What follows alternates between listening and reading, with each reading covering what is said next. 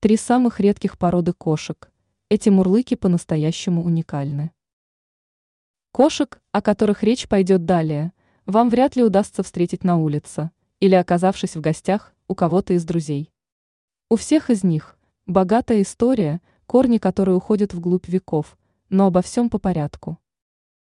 Китайская лухуа, китайская ли, или как ее еще называют, дракон ли, вероятнее всего произошла от диких котов – живших в гористых районах Китая.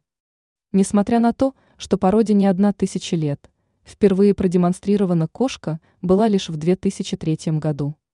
Порода, для которой характерна короткая шерсть, а окрас – черный тигровый таби, относится к исчезающим.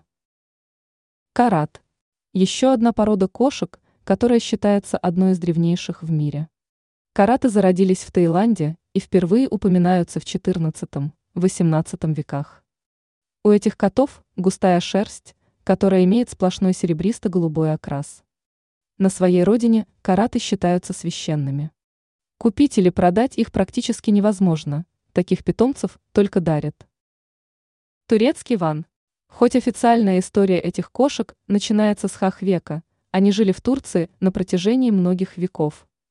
Узнать турецкого вана можно по полудлинной шелковистой шерсти – и преимущественно белому окрасу, но допускаются и пятна разных оттенков.